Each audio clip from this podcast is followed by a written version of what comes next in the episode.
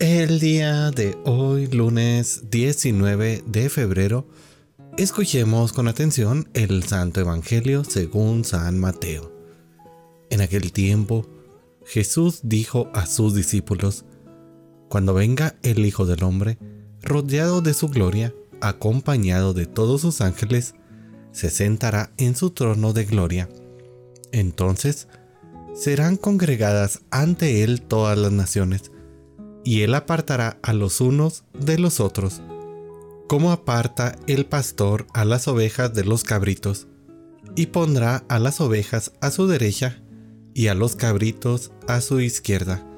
Entonces dirá el rey a los de su derecha, Vengan, benditos de mi Padre, tomen posesión del reino preparado para ustedes desde la creación del mundo, porque estuve hambriento y me dieron de comer sediento y me dieron de beber. Era forastero y me hospedaron. Estuve desnudo y me vistieron. Enfermo y me visitaron. Encarcelado y fueron a verme. Los justos le contestarán entonces, Señor, cuando te vimos hambriento y te dimos de comer, sediento y te dimos de beber, cuando te vimos forastero y te hospedamos o desnudo y te vestimos, cuando te vimos enfermo o encarcelado y te fuimos a ver. Y el rey les dirá, yo les aseguro que cuando lo hicieron con el más insignificante de mis hermanos, conmigo lo hicieron. Entonces dirá también a los de su izquierda, apártense de mí, malditos, vayan al fuego eterno preparado por el diablo y sus ángeles, porque estuve hambriento y no me dieron de comer, sediento y no me dieron de beber, era forastero y no me hospedaron, estuve desnudo y no me vistieron, enfermo y encarcelado, y no me visitaron.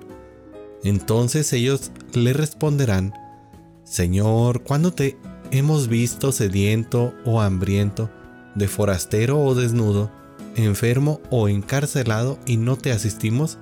Y él le replicará, yo les aseguro que cuando no lo hicieron con uno de los más insignificantes, tampoco lo hicieron conmigo. Entonces irán estos al castigo eterno y los justos a la vida eterna. Palabra del Señor. Queridísima familia, bonito inicio de semana, bonito lunes. El pasaje que hoy nos presenta San Mateo nos muestra a Jesús dándonos una poderosa reflexión sobre la importancia de la caridad y de el amor al prójimo. Es durante este tiempo de cuaresma que esta enseñanza cobra aún mayor relevancia, ya que nos invita a examinar nuestras acciones y las actitudes hacia las personas que nos rodean, especialmente hacia aquellos que más necesitan de nuestra ayuda. Jesús nos muestra que el amor al prójimo no es una opción, sino que es una responsabilidad fundamental para quienes desean seguir sus enseñanzas. No recuerda que el reino de Dios está reservado para aquellos que han demostrado compasión, solidaridad, sobre todo con los más necesitados, y que por ende han mostrado la misericordia del Señor en sus acciones cotidianas. Es importante que durante este tiempo de preparación para la Pascua reflexionemos sobre cómo podemos vivir más plenamente este mandato del amor hacia el prójimo y cómo podemos reflejar esto en nuestras vidas. ¿Estamos dispuestos a compartir lo que tenemos con quienes menos tienen? ¿Estamos dispuestos a tener este acciones de caridad, dar una mano amiga a todos aquellos que están sufriendo o que necesitan consuelo. Que este tiempo de cuaresma sea una oportunidad para renovar nuestro compromiso con la caridad y la justicia, siguiendo de esta manera el ejemplo de Jesús y extendiendo su amor a todos los que vamos encontrando o Él nos va poniendo en nuestro camino. Recordemos que cada acto que realizamos de bondad hacia los demás es un acto de amor hacia Dios mismo. y que nuestras acciones en favor de las personas más vulnerables tienen un impacto aún mayor en el reino de los cielos.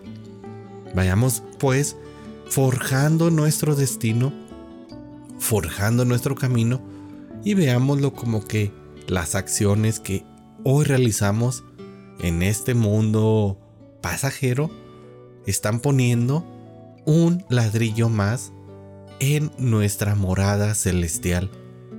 Espero que esta temporada, este tiempo de reflexión, este tiempo de cuaresma, sirva para que podamos abrir nuestro corazón y nuestras manos, sobre todo, para servir a los demás con una generosidad verdadera y mostrando un verdadero amor hacia nuestros hermanos.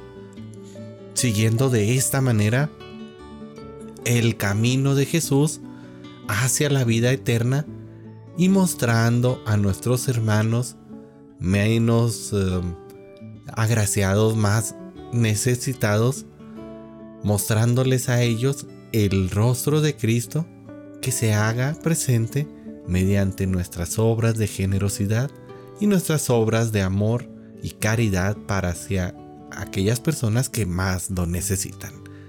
Querida familia, que Dios los bendiga y nos vemos el día de mañana.